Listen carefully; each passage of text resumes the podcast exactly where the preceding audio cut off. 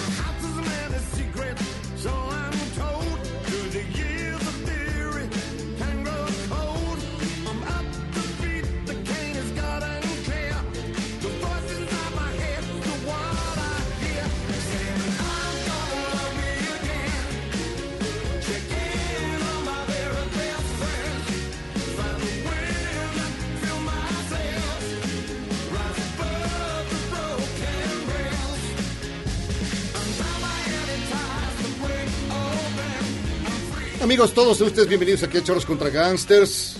Les doy la más cordial bienvenida a este su programa de confianza. Yo soy Jairo Calixto Albarrán. Ya sabe que nos puede escuchar a través del 102.5 de COFM o a través de noticiasmbs.com. Hay una camarita donde puede contemplar, que le digamos la... ¿Cómo digamos? La, el perfil heroico de un hombre que arriesgó su cuello por el honor de una dama. Doctor Zagal. Así es, así es. Tuve un pleito cantinero Ah, ya. este fin de semana defendiendo el honor de Bien una hecho. mujer. Usted, ¿Usted, le jaló el cuello, ¿qué? No, no, no, no. no, de, no. tanto, ti- de tanto tirón de greñas. Nada, así, nada. Todavía existen caballeros, mi querido Miyagi. Yo lo admiro, y yo doctor. soy una víctima de eso. No, ya, ¿qué le hicieron? Ya fue un pleito cantinero en uno de estos lugares al que tú me llevaste y defendí yo a una mujer, pero el otro quedó A para ver, uno, no le creo que vaya a los lugares que voy yo. Dos, no le creo que vaya con una dama. Y el otro Y tres, que- no le creo que se pelee. Sí, y el otro quedó parapléjico. Yo simplemente yo traigo sí le creo, doctor. Usted- un esguince la cervical. imagen del héroe. Del héroe que se ha rifado todo por una dama, por una mujer. El, el, el cuerpo, Más no por eso. El Ah. cuerpo golpe- golpeado, pero el alma engrandecida. Eso. Ay, no, Eso, doctor. Y además vengo, este, ¿cómo se dice? Vengo dopado porque sí me dieron un cóctel. de- ¿Otra vez? pe- pe- otro sí, de pregabalina contra madol y la verdad es que sí funciona. Se ¿eh? pone Con razón, trae los ojos, este. como cuyo. Trae los Ay, pues. trae los ojos saltones. No, Pues Pues mira, a mí me dieron la receta y me dijeron eso que con unas gotitas de vermut y de ginebra. Bien, bien hecho. Así. Creo que lo que le hace bien es el vermut y la ginebra. Y la No, o sea, ginebra, lo más demás que el tramadol y la pregabalina, quién sabe, ¿no? Ahora que venga el médico que nos diga si fue buena receta o no. Estuvo viendo, pero bien, me alegra que sea usted un héroe. Algo que jamás hubiera hecho el sonecito. Él no hubiera, no se hubiera rifado por el honor Sonecito, de una dama. Jamás. no. Jamás, ¿O sí? eh, doctor, yo en verdad no lo quería empujar. Y este, y bueno, en la mañana ya se fue temprano, le mandé un Uber a la dama con la que me fui. Y este, y discúlpeme, doctor, no lo quería hacer. Discúlpeme por haberlo lastimado. Qué, qué feo que tratado así a la dama. Saludos a todos los que nos están escuchando, desde donde nos estén escuchando. Ay, sonecito. ¿Qué Y este, pues aquí ya estamos más puestos que un, que un calcetín de indigente, ya sabes que esos, este, pues esos nunca se quitan. Pues muy bien, también está el señor licenciado Don Jackie, cuya voz aguardientosa ya escuchó. Ya escuchó usted. Y- Mis estimados Bueno, yo- pangolines de la 4T, ¿cómo están? Oilo. El pangolín. de- Es que El es un gran nombre. ¿Pangolín? Es que es un gran nombre. El pangolín. ¿Sí es que es el pangolín, no? No, Se es el supone que es el pangolín. animal del cual eh, de- salió el coronavirus. Que es un animal extraño que parece como, como armadillo, pero que camina en sus dos patas traseras. Algo así como. Pangolín. come Ese con- es- algo ese así. es- algo Calderón. Ese es Calderón. No, no, no. ¿Y se verdad, come con arroz? es el pangolín y se supone que es carísimo y que este de ahí viene El presuntamente Pero, pero ¿por qué es caro? ¿Por sus carnes? Por No, su- por- Está en por su- peligro Porque de nada más quedan extinción. dos. No, no, no, porque es, es muy difícil de cazar. Ah, ok, es un... ¿Un pangolín? Es- Entonces no es. No es el pangolín. murciélago. Y el murciélago que no fue, fue el pangolín. El pangolín es el pro- que provocó el coronavirus. Así es. Que va a acabar con la humanidad. Estás oyendo, a- estamos oyendo, amigos, eh, sin duda, Elton John. gran campeón de anoche. Bueno, nada más se llevó un Oscar porque ganó la mejor, mejor canción. Pero, sorpresa, Tamara Moreno le atinó a casi toda la Hasta el quiniela. mejor pero ¿por qué microfonista. No, sorpresa? ganó, ganó increíble, ganó 22 de mejor, 24. mejor corto animado. Y nadie había visto ah, Mejor corto de, ac- de, de acción real o como se llame. de acción, este... O sea, ¿Qué no tiene vida Tamara o qué? al documental American Factory. ¿Quién sabe dónde lo han visto? güey? O sea, Pues te digo que si no Yo tiene la, vida. Tamara fue de Tim Marín. más, más, ni Moni Vidente le atinó tanto como, como Tamara Moreno. Ni Moni Vidente. Moni Vidente dijo que iba a ser 1917. No, ganaron los, ganaron los coreanos. Ganan los coreanos todo. Bien ganado, bien ganado los coreanos. Muy... Oye, que sorpresa, Facundo ¿eh? se burló de un coreano, ¿no? No se burló, pero es que ya no aguanta nada y ahora hay que ser políticamente correcto en Pues todo. sí. O sea, ¿tú estás defendiendo a Facundo? No, no estoy espérame, defe- espérame, no, no, saca- no, espérame, no. eso sí me, me saca... de- No defiendo a Facundo, pero sí harta un poco ya lo políticamente correcto política. tan al extremo. Tú votaste O sea- por los que están ahorita, así que ni digas. ¿eh? O sea, ¿Qué- tú- tú, tú que me viste votando en la casilla. Fuchi. Mientras, Fuchi. mientras el doctor Zagal Fuchi, este, defiende a una contigo. mujer, tú defiendes a Facundo, Tonecito. Ah, claro que no lo estoy defendiendo. Entonces, No, sí No, no, hiciste no, una no lo defiendo. como de sí, defensa. sí, sí, sí. Sí, es una defensa. Te ¿Sí? estás ¿Te defendiendo. Facundo, No, no, sí. que Bueno, a a los dos les parece que, que lo, que lo Sí. defiendo. Aquí Viva la falta que defiendas a política. Irma Heréndira y a su marido. Este, sí, también. ¿Qué- qué- A la señora Estaban en su derecho Claro, de ver. paladín de la democracia. El paladín de la democracia. A Marquitito que cuando Cortés, ¿lo llega... vas a defender también? Bien hecho. Ah, pues, ay, Bien ya hecho. no cuando, nada, Cuando le dice a su marido, dices, ¿sabes que dices que están los locos? ¿Al tumbaburritos lo vas a defender? ¿Al tumbaburro? Ah, ya comenzamos. Ya no te ardas. No, no, ah, no. ya, Si tú eres el libérate. tumbaburrito, no Ya el te, ya te tumbaburro. excediste, Jairo. Ya, Ah, este. Oye, y eso que no, que hemos soltado la manzana de la discordia Que no del te día de arda. hoy. No, mira, fíjate, la Si manzana alguien- fíjate, si alguien la te la hizo, la que te la paguen por allá, Sí, hijo. Oye, sí. tú... No te vengas a desquitar aquí. No, pero también que me había tratado hoy Jairo, pero no No resisto dije la nada, ¿por qué, tentación. doctor?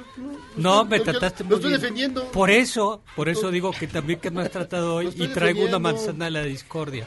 ¿Qué dijo? ¿Qué dijo? qué barbaridad. Bueno, ahí va, güey, ahí va la manzana. ¿Qué dijo su presidente el fin de La semana? según la jornada impresa, ayer el presidente de la República dijo, mi pecho no es una bodega, no les va a gustar lo que voy a decir, pero el gobernador del Mazo ha cumplido al 100, al 100.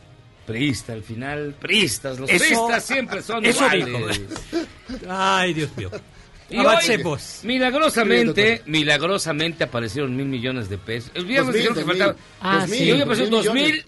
Y ya no Dos solamente mil, eso, ¿eh? sino que el presidente López Obrador dijo que el feminicidio, ¿qué, qué es eso? ¿Eso qué no? Oh, que que, No, que a el ver, Manero eh, tiene no toda la a ver, razón. a ver, la- es un debate interesante, es un debate interesante. Que habrá la pena acotar, no, no como tú, desde la fake news. Sí, no, ni has leído nada, ni entiendes nada, entonces ¿para qué, ¿para qué voy a perder mi tiempo? Oye, no, vamos- gallo, Jairo. No, pues ¿para qué voy a perder mi tiempo? Es No cierto, prendas, hoy, no hoy, hoy, Que que no no te haya, arda, que no te que arda. no haya discordia hoy, que no haya discordia hoy. Ahí en tu lugar, si te fijas, dejé una naranja. Una naranja de la Sí, para que me la vayas pelando. No sea vulgar. Ya. ¿Ya Es que te anda muy picudo. ¿Cuánto te dieron? Que no te ¿Cuánto te arda. dieron? Te doy el no- doble, Solecito. Que no te arda. Hablemos de otra Te doy el cosa. doble. Te doy el Oiga, doble. fíjense Que que... haya paz y amor porque estamos en la semana del Día del Amor. Exactamente. Ah, y como el próximo 14 de febrero tendremos nuestro programa especial del desamor, les pedimos, de verdad, mándenos su peor historia, su truene más espantoso o cuéntenos de ese prospecto que lo bateó o la bateó, todo se da.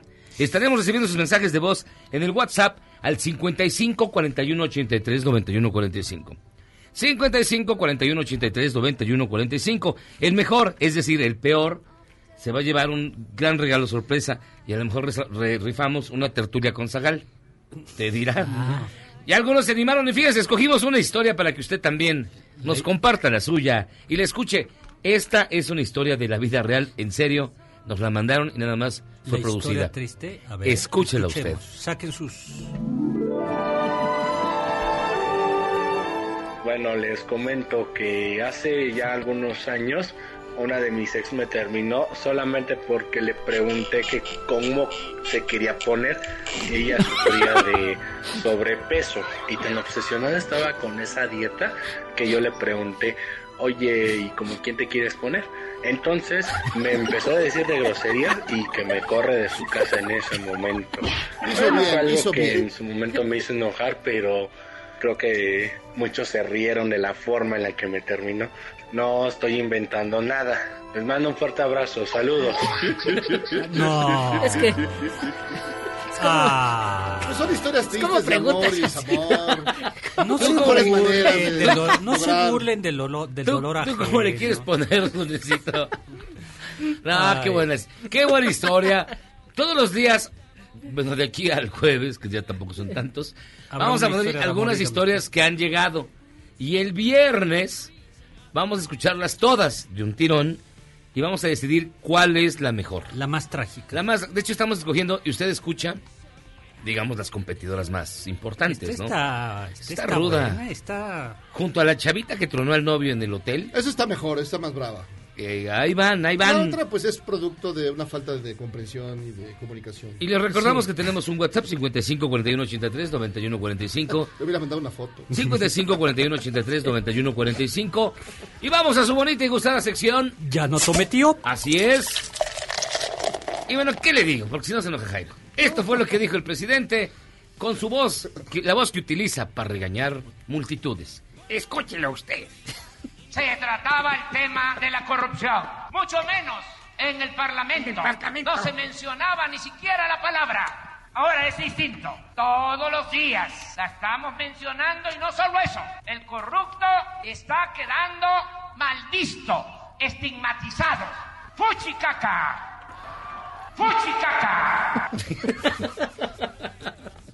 Te van a quitar la licencia de locutor. bueno, es que ¿quién lo dijo? Pues yo, yo, yo lo dije, yo dije fuchicaca, yo dije fuchicaca, yo dije acaso algo malo. Ay, Yo nada más lo presenté, el que lo dijo fue él y además pues ya, Es que ahí sí que haces. nada, digo nada.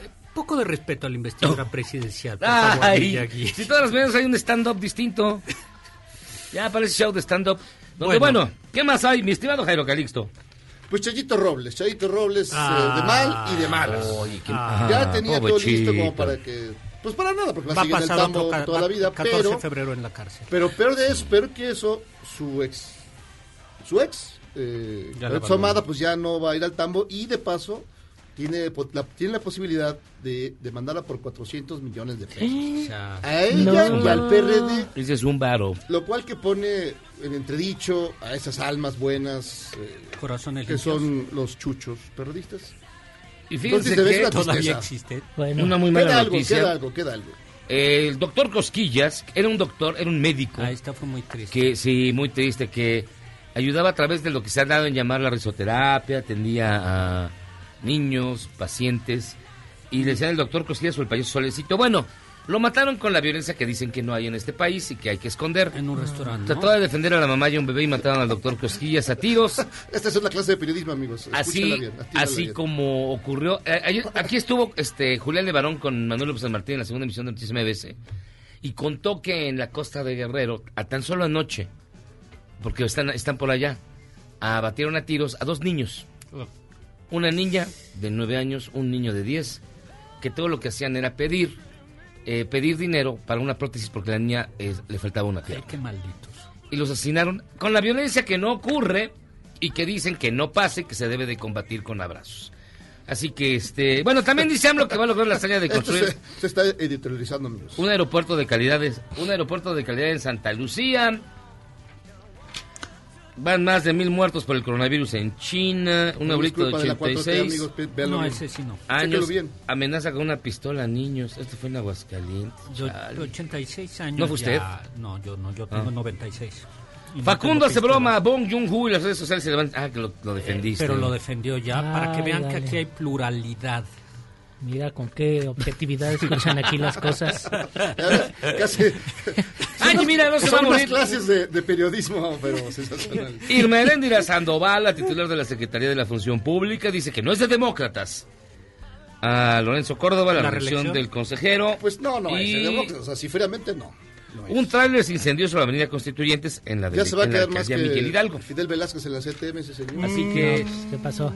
No, tampoco, digo, no. Se va- no, ya no lleva 11 años y va no por... ¿Cuántos años lleva? ¿Cuántos años lleva? A ver, ¿cuántos años No, hizo no, pues Fidel? tú eres el que sabes, yo no sé No, nada. tú tampoco sabes. Ah, tú no sabes, entonces no El hables. que se va a quedar como... Entonces vamos a hacer una pausa y Fidel vamos a regresar A escuchar a CTM. Sonecito. a escuchar a Solecito, El al Solecito. Solecito. Al solecito del ¿Sabes que así le decían al, al payaso que... Ah, ya ni digas. Sí. El solecito. Solecito, el le solecito. Solecito. el payaso Solecito. Él sí provocaba risas. ¿No me estás mandando un mensaje? ¿Qué tranza? Hacemos una Vámonos. pausa. Esto es Charlos contra Gangsters. Errar es humano y perdonar divino. ¿A poco no se siente chido negar que fuiste uno de los 30 millones? Si aguantas este corte largo pero ancho, descubrirás por qué es tan chido. Este podcast lo escuchas en exclusiva por Himalaya. El presidente López Obrador dijo que ya ha tenido pláticas para la creación de una universidad dedicada a la enseñanza de lenguas indígenas, posiblemente en la alcaldía de Milpa Alta. Que se pongan de acuerdo aquí en Milpalta para ver en qué pueblo se pone la Universidad para la Enseñanza de las Lenguas Indígenas de México. Este anuncio lo hizo durante el diálogo con el pueblo náhuatl y las comunidades indígenas residentes.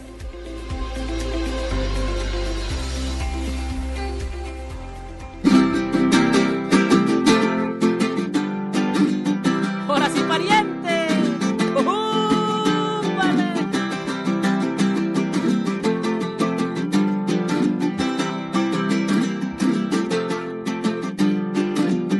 Andrés Manuel muy astuto. Andrés Manuel muy astuto, qué persona tan decente. Y Andrés Manuel muy astuto, qué persona tan decente. Sabe abordar sus asuntos si de corrupción se trata. Y a la bola de corruptos ya les dijo, fuchi, caca.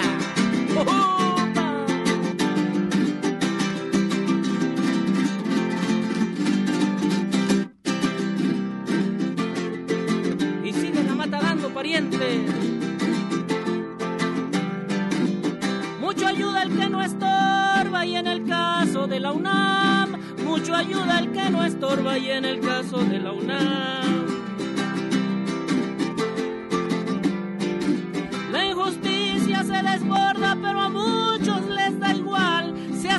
Vista gorda con el acoso sexual. No, no, no, no. Están agitando a la gente. Mira, yo te cuento de tres casos así directitos que. Sí, carnal.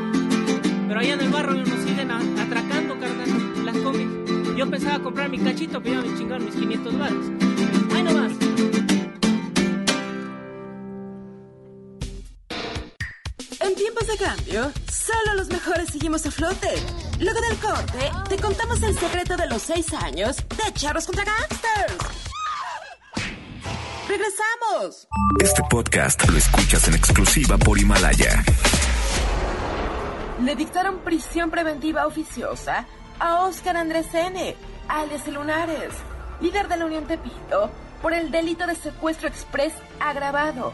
El Lunares fue detenido en posesión de cocaína, armas de fuego y cartuchos de uso exclusivo del ejército.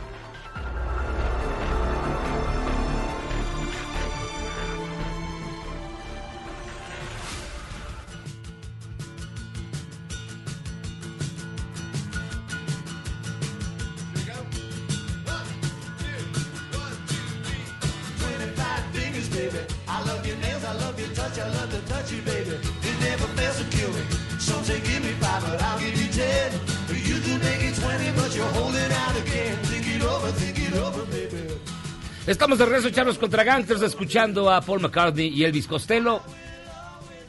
Tiene Fine Fingers, así como 20 buenos dedos que, que ahí le guardo. No, sí se llama. Johnny Fine Fingers es un demo que nunca grabaron y que aparece en una recopilación bastante interesante de Paul McCartney. Oigan, fíjense que, como ya vimos muy malito al doctor Zagal, Lo dirá de broma, pero un, un lunes no llegaré y entonces ¿Otro? Me, me extrañarán. nos acompaña el doctor Juan Ignacio Alcázar. ¿Cómo está, doctor? Muy bien, muchas gracias por recibirme. Buenas noches. Buenas noches. ¿Cuál es la importancia de los cuidados, de los cuidados, Cuidados. de los cuidados paliativos? Y también la pregunta que, que está muy de moda, digamos, ¿es cierto que hay una pastilla? A ver, ¿cómo los ¿De de la eutanasia en Holanda? Mira, la importancia de los cuidados paliativos radica en mantener la calidad de vida en los enfermos. La, la calidad de vida está enfocada a todos esos pacientes que tienen alguna enfermedad crónica no curable, algún proceso oncológico y que está siendo afectada severamente por la enfermedad. En el caso del paciente oncológico, que tenga que sea sujeto a quimioterapia, radioterapia, a Véalo algún él, véalo él para que entienda, porque ya lo queremos mandar. saber dirigirme. No, sí. Véalo, véalo, doctor Zagal, convénzalo. Te, te consulto el cóctel que me dieron a ver si lo puedes mejorar. Muy bien. Entonces, esos pacientes tienen un, un estado de salud y una calidad muy limitada, o sea, tanto por la enfermedad como por el tratamiento. Entonces, los cuidados paliativos estamos enfocados a mantener esta y mejorar de ser posible esta calidad de vida. ¿Cómo hacemos eso? Con un tratamiento específico, principalmente opioides, la morfina y algunos de sus derivados. Y no está peleado con seguir un tratamiento médico curativo, que esa es una de, de la, como de las grandes eh, paradigmas. Si La ya es un es paciente que es eh, candidato a cuidados paliativos, entonces se deja de recibir cualquier tipo de tratamiento. No, eso es, eso es contradictorio. La medicina paliativa acompaña al paciente y también ayuda a, los, a las otras especialidades médicas con la finalidad de que el paciente siempre esté lo mejor posible.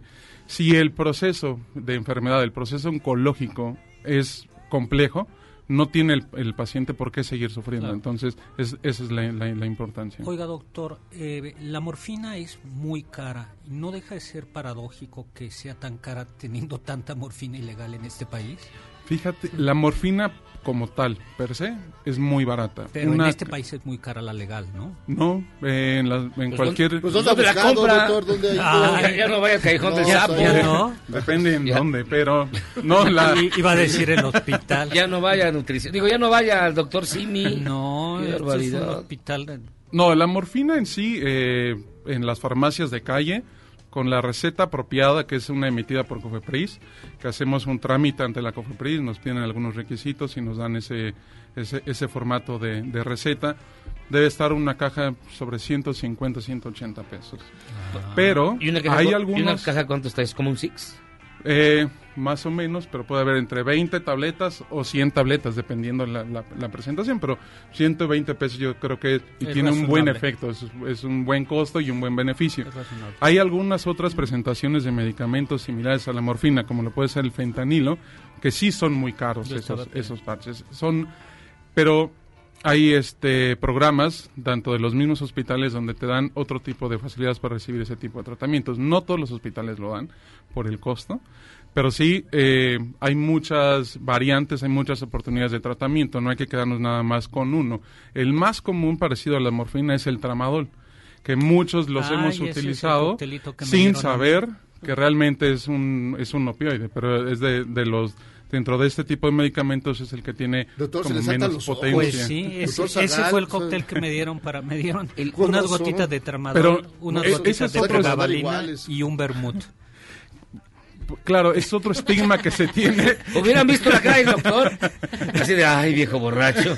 Este, claro, síganle, síganle. sí. Pero es un sí, estigma es- importante sí, que no te dicen que el tramadol es, es un pariente, un primo de la morfina, pero porque se tiene Ya ese, ese ya vengo con grave error de morfina igual a muerte. Es uno de los tabús con los que nosotros estamos peleando de los pacientes no porque estén ingiriendo morfina, significa que ya están, son pacientes terminales o que están en agonía. ¿Ya oíste? Entonces, Y ya ese vi- es un gran eh, problema con el cual también estamos luchando. Y el, tra- y el tratamiento fracasa a raíz de eso. El paciente prefiere tener ese sufrimiento que entender que la morfina es una opción, un apoyo y le va, a le va a brindar más beneficios que riesgos. Oye, Porque, y- per- perdón, doctor, ya, ya, ya Perdón. si quiere pide su consulta pero, un ratito. Pero, digamos, eh, dos cosas. Una, es, es la morfina llega, eh, cuando se coloca, el paciente pierde conciencia, pierde eh, la, la sentido de realidad o no tiene capacidades para seguir No, no, no, no. manteniendo... Los efectos más comunes que te puede dar cuando estamos de primera instancia o es la primera vez que nos exponemos a este tipo de medicamentos es somnolencia, un poco de náusea o vómito, que son los principales efectos. Si, tienes, si vas a una dosis muy alta, sí te va a dar un cierto tipo de sedación. Pero la, la morfina no se da como si fuera alguna eh, aspirina o dulces, ¿no? O sea, tienes que ir calculando las dosis, ir viendo las dosis y se van ajustando de acuerdo a las necesidades de todos los pacientes. Entonces también tienes que ver si los pacientes tienen algún antecedente, por ejemplo, de ingesta crónica de bebidas alcohólicas o, de- o uso de algunas otras sustancias, porque esos pacientes van a tener obviamente resistencia natural a ese tipo de medicamentos y te van a consumir más dosis y ma- van a, sus necesidades van a ser muy diferentes, que es algo importante de, de- esta especialidad. Vas a entender las necesidades que va a tener cada paciente. No todos ante la misma enfermedad van a responder de la misma de la misma persona. Puede haber pacientes que, pues, ¿sabes qué? Yo no quiero ningún tratamiento, no quiero que me den quimioterapia, radioterapia o pacientes con daño renal, no quiero entrar a ningún tipo de terapia de sustitución renal. Bueno, esos pacientes se van a, se van a entender sus necesidades que son cambiantes y las vamos a ir atendiendo de acuerdo se van a ir presentando. No todos los pacientes con cáncer tienen dolor. A lo mejor su principal preocupación es que tienen eh, problemas familiares o que tienen alguna situación eh, con, con hijos y eso es lo que realmente les está generando mayor estrés, mayor angustia que en sí el mismo dolor o el mismo, el mismo proceso oncológico. En los enfermos no terminales a veces hay un miedo a la adicción y por eso a, a veces no usan la morfina, ¿no? Yo creo que la, la- el miedo va de la mano de la falta de información que se tiene. También es esta está alimentada por el mismo gremio médico, ¿no? No todos los médicos sabemos manejar ese tipo de medicamentos. Mis- la misma enfermería, el mismo grupo de enfermería no conoce y no sabe manejar este, este tipo de medicamentos. Entonces, esa, ese miedo es también va de la mano que no conoces completamente el, el- el tratamiento, ¿no? Ahora, ¿Cuál es tu ah, recetario? sí. Ah, bueno. ¿Cuánto dice que cuesta la morfina? Debe estar el, entre 150 pesos más o menos. Hasta dos. Va. Ahora, sí, ahora sí pregunten lo que quieran. Ahí lo El- caro el- va a ser la receta, carnal. Por eso que la- Orden. Pero ahora que, que se ha hablado muchos de los, eh, los apoyos que puede generar la marihuana en ese tipo de situaciones, o no hay manera, o no, no, no sirve de nada. Mira, yo en este momento no conozco un estudio donde se haya... Nosotros practicamos medicina basada en evidencia. ¿Qué, decimos? O sea, sabemos que tal sustancia tantas dosis va a dar de efecto. Hay estudios donde la marihuana con uso l- recreativo eh, hay mejoría para ciertas enfermedades, glaucoma o esclerosis lateral, como, cosas muy específicas. Pero así que digas, este, el problema es eh, cuántos eh, gramos, cuántos eh, cigarros de marihuana tiene que fumar alguien para poder controlar el, un síntoma y no caer en esa parte de la dependencia. Ese es, ese es el problema. Por eso hay mucha incertidumbre sobre este tipo de... No hay una documentación y mucha incertidumbre en el uso, sí o no, de la marihuana. Que los aceites se están usando, se está poniendo en boga, sí, pero creo que falta reforzar esa información, reforzar muchos estudios para saber qué tipo de, de aceites son los que están haciendo, si están certificados o avalados, o son los que están haciendo de forma este, artesanal en algunas ¿El, el partes de- de, marihuanol no funciona? ¿La pues la es que es, es de uso en al, al sureste del, del país, esas- las pomadas con marihuana es muy tradicional, pero re- vamos a lo mismo. No sabemos, es- tiene un efecto analgésico, sí, pero no sabemos a qué dosis y realmente la, la- qué tipo de marihuana Pues si se está usando ahí. con esa pomada, ¿qué? No sabría decirle, pudiéramos empezar a hacer un ejercicio para que narres los En el efectos. reclusorio sur. Y de la otra pregunta de la, de la píldora de, en Holanda, sí se hizo viral, completamente se viralizó esa noticia, pero, pero fue una fake news. En Holanda sí está aprobada la ley de eutanasia, pero no hay ninguna pastilla que, que esté en pro o que se dé para esos pacientes que estén en un estado depresivo, ¿no? Porque eso el- el- la noticia iba dirigido a aquellos pacientes mayores de 70 años que ya no quieran vivir, se pueden tomar este, este tipo, esta pastilla. Eso es, eh, eso es un suicidio asistido, ¿no? Es un suicidio medicado, no es un, no está dentro de lo que es la eutanasia. Entonces, eso es completamente falso. Estuve revisando eh, y sí se abrió un debate en Holanda sobre la ley de eutanasia, sobre actualizar algunos, algunos artículos, pero en ningún momento se tocó el tema del suicidio asistido, que era lo que estaba hablando esta, esta, esta píldora, ¿no? Esta noticia. ¿Cuál es la diferencia entre eutanasia y dejar de dar atención extraordinaria a un enfermo? Cuando el, me- el- Y, y vivir en la 4T.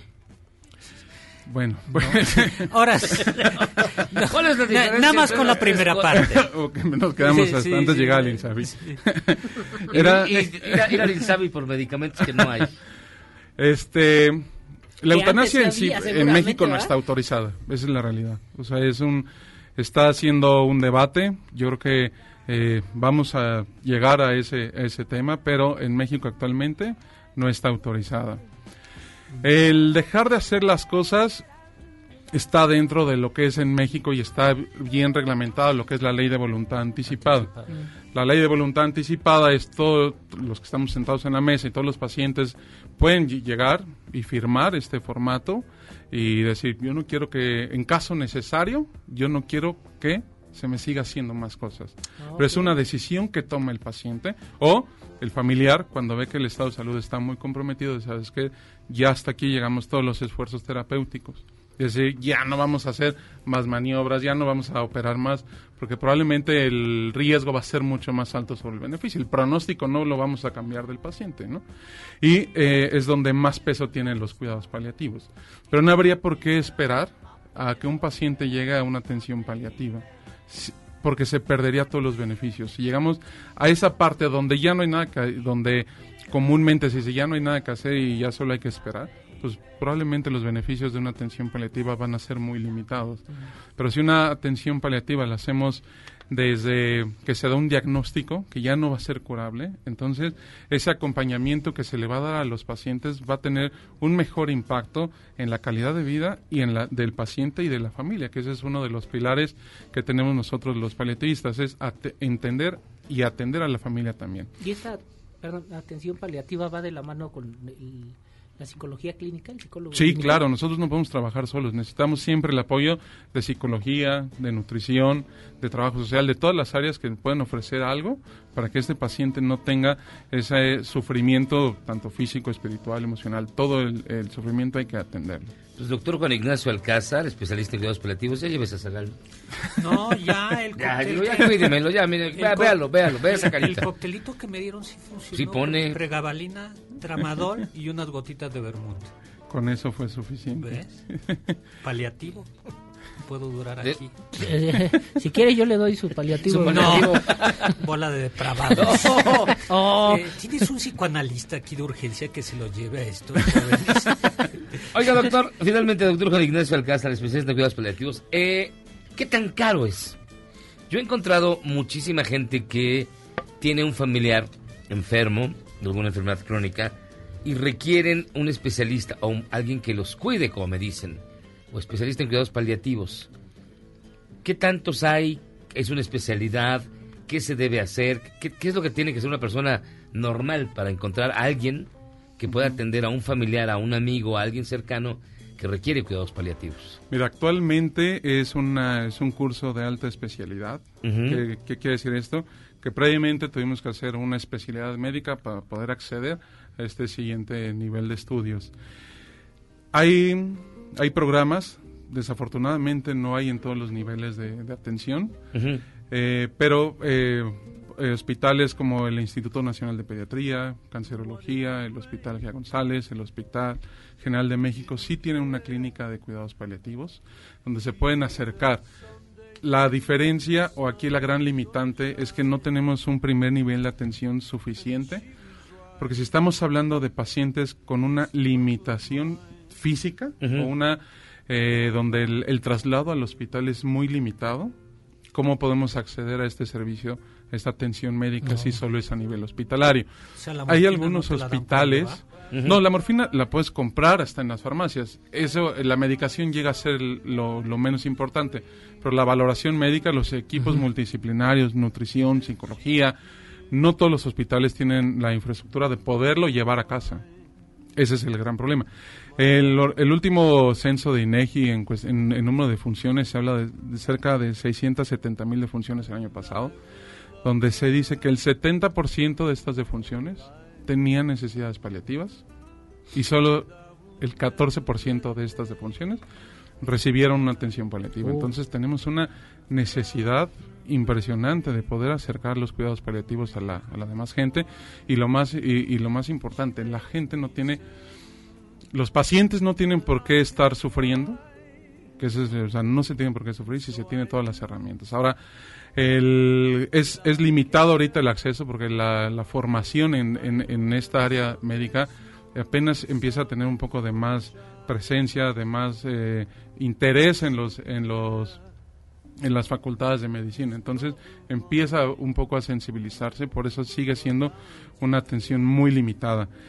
La otra, que siempre es un poco no tan, eh, no tan accesible, pero son los la atención médica privada, que sí hay al- algunos, a la- vemos algunos médicos que nos dedicamos también al, aparte de la institucional, a la medicina privada, donde la atención se sigue teniendo ese tabú. No voy porque es muy cara la medicina. Entonces sigo estando en ese sufrimiento. ¿Usted cuánto cobra? Pues la verdad es que... Ay, ay, ay. Íbamos. No, fíjate. ¿usted, usted cuánto cobra? Porque yo he conocido de enfermeras que cobran por noche. Digo, es en serio. O sea, que cobran No, por eso- noche. eso es otra pero es que- cosa, pero es que son- eso es otra cosa. No Esos sí eran rubros. Esos sí eran paliativos. y bien paliativos. Este, Pero es que son, creo que estamos ahí de, una cosa es una atención médica Exactamente. y otra cosa que son los cuidadores, que también hay servicio de cuidadores para todo Pero- tipo de pacientes. hay unos como, como corrígeme si estoy equivocado, como seguros. Usted, usted le paga una lana a una aseguradora, la aseguradora se queda con la mitad y te manda a ti a un, a un cuidador. Lo cual este, este, pues, está medio, medio cañón porque uno no sabe ni, ni quién te manda, ni bueno. Al final, los, le- al igual que todos los servicios médicos por parte de aseguradora, se tiene la, la intención, o yo he vivido esa parte donde le, se le extiende las necesidades del paciente a la aseguradora y la aseguradora brinda esta parte de hospital en casa. También depende de qué tanta cobertura tenga cada paciente y de qué tantos gastos ya haya cubierto este, este, sus servicios de médicos, ¿no? Pero las aseguradoras sí lo pueden vender, lo pueden ofrecer. También la, eh, lo, lo hacen agencias que no tienen alguna relación. Pero sí, al final es un riesgo, pero yo creo que el, el riesgo-beneficio, cuando una familia ya está agotada Claro. física y emocionalmente de tener Claro. a un paciente con estas características, pues el, el costo creo que no es tan importante como los beneficios que puedes, que puedes entender. Porque un, un paciente te va a desgastar a toda la familia. Entonces, al final de este ciclo, no solo vas a tener a un paciente, vas a tener a cuatro o cinco pacientes, aquellos que no eran hipertensos y ahora ya son hipertensos, aquellos que no eran diabéticos o todas las, com- las complicaciones que se dan alrededor de, de tener un paciente con estas características. ¿no? Doctor Juan Ignacio Alcázar, especialista en cuidados paliativos, muchísimas gracias por estar con nosotros. No, al contrario, Gracias, muchas gracias. Muchas gracias. Ya lléveselo. Hacer una Dele- pausa. dele algo, dele algo, doctor. Apl- todos. aplique el otro de mitrocin. No, de verdad. ¿Qué fue lo que te dieron? no, fue pregabalina, tramadol y las gotitas de vermut yo se las puse. Estuvo bien, ¿no? Fue lo que le dio la calidad ahí al Eso, analgésico. Para que veas Por, y todo por el cuello. Un problema cervical. Pausa, o si venimos. Vámonos. Charros contra Gangsters es la suma absoluta y universal de la cultura, la información y el entretenimiento. ¡Ja! No es cierto, pero siempre quise hacer una cortinilla igual a las de otras estaciones. ¡Regresamos! Este podcast lo escuchas en exclusiva por Himalaya. La diputada Paulina Soto, de la bancada de Morena y presidenta de la Comisión de Igualdad de Género del Congreso de la Ciudad, propuso una pena de hasta 36 horas de arresto a los hombres que invadan los espacios exclusivos para mujeres en el metro capitalino.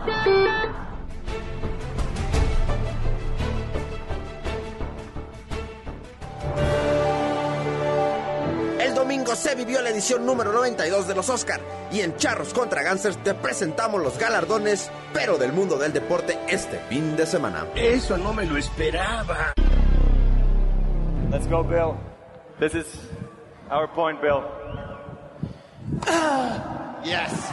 El premio al ridículo se lo lleva nuestro queridísimo Bill Gates, ya que el viernes disputó un partido de exhibición junto a la leyenda Roger Federer, donde más que luchar por la pelota, luchaba por su vida, ya que el multimillonario de 64 años corría tras la pelotita mientras que Federer le hacía toda la chamba. A eso se le llama estrategia. Pero alcanzó a meter un puntito y ahí nada más para el recuerdo. Y este es Christian Press y ya se metió al área y puede liquidar, busca el espacio, el disparo, el rechace defensivo y después por arriba el disparo, gol. ¡Gol!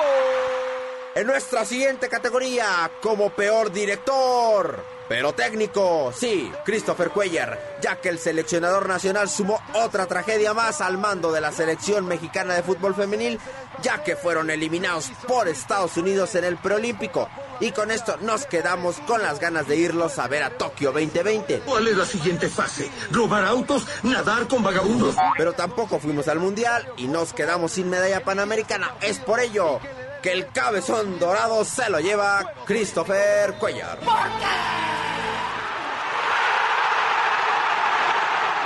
Ahora vamos a mejor actor de reparto y es para.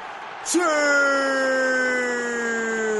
Cristiano Ronaldo, que anda repartiendo, pero cátedra en la Serie A. Batman, mira el tamaño de esas bolas.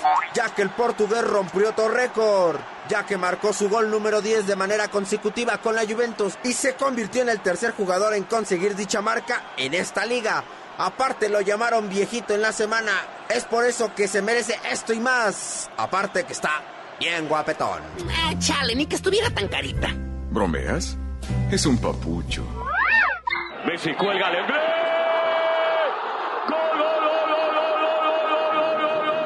El siguiente premio fue muy peleado por muchos, pero creo que el galardón a la tragicomedia se la lleva el Fútbol Club Barcelona, ya que estuvo en desventaja en dos ocasiones sobre el Betis de Sevilla, que era el malo de esta película. Pero como toda buena historia, los héroes aparecen en el momento indicado y Clement Lenglet fue el encargado de hacer el cierre perfecto, ya que el reloj se terminaba, la grada alentaba, pero él se levantó, giró la cabeza, las puertas del Olimpo se abrieron y ganaron el partido a nada de que se acabara el reloj.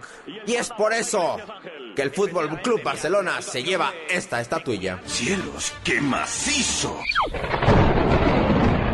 Vámonos al cierre a lo que te truje Chencha, la mejor película. Y es para. La tormenta Ciara. Sí, esta que causó varias inundaciones y azotó gran parte de Europa. Tengo miedo. Gracias a este pequeño chipi chipi se nos suspendieron vuelos, trenes y espectáculos deportivos. Entre los que destaca el Manchester City contra el West Ham en Inglaterra. Y en Holanda, mi Edson Álvarez se quedó tomando su lechita caliente, ya que el PSV y el Utrecht también se fueron a casa. Aún queda la estatuilla más cotizada, el mejor actor, y es para Zlatan Ibrahimovic, ya que el sueco de 38 años dio un partidazo en el clásico de Milán, dando una asistencia y marcando un gol a pesar de caer cuatro goles a dos. Duende Verde lo hizo, yo no tuve nada que ver. El sueco con todo y bastón sigue demostrando que la edad y la calidad no están peleados. Con permiso, abran paso a un anciano. Y así la premiación del fin de semana. Nos escuchamos la siguiente con más información deportiva. Síguenos en mis redes sociales AR Deportes Mex. Neta, no te cuesta nada seguirme. Pícale play para que estés bien informado de todo el mundo del deporte. Me voy antes de que me corran. Bye. ¿Cuánto lo siento?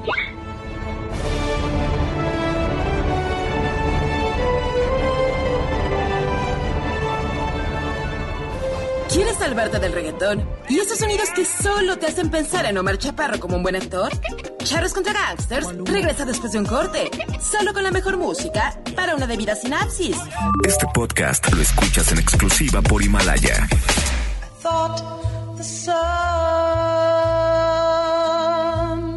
El 10 de febrero de 1937 nació Roberta Flack, cantante de soul y gospel. Flack era maestra de piano en Washington cuando Atlantic Records le ofreció un contrato para su primer disco, que incluyó su éxito, The First Time Ever I Saw Your Face.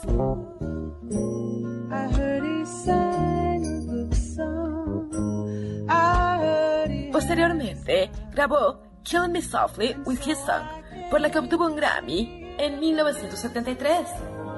Killing me softly with his song,